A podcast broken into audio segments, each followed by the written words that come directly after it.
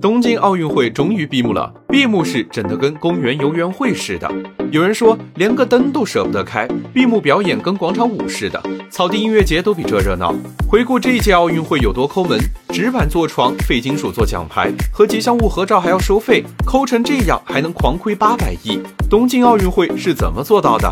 商界是一听，赚钱随身听。今年的东京奥运会可以说是史上最亏的一届，这八百亿到底亏在了哪些地方？第一是赞助亏，今年的奥运会赞助本来创了历史新高，拿到了超过三十三亿美元，但奥运会现场是不允许出现广告的，所以赞助商更多的投资体现在了酒店、航空、交通等地面宣传上。丰田推出了奥运专车，日本航空开设了廉价航空，但今年奥运几乎没有任何旅游消费，赞助商花的钱基本打了水漂。第二是门票亏。竞技体育需要观众，门票就是最直接的收入。今年奥运会的主场馆上座率仅百分之三，本来能通过门票盈利九百亿日元，现在预计只能收入十亿日元左右，连个零头都没能收回来，亏了大约五十二亿人民币。第三是名声亏，对一个国家来说，举办奥运会的意义不止于账面数字，在全球瞩目的舞台上，一个国家的精神能够被全世界看见。就像当年如果没有北京奥运会，很多外国人都不知道中国是如此的强大和美丽。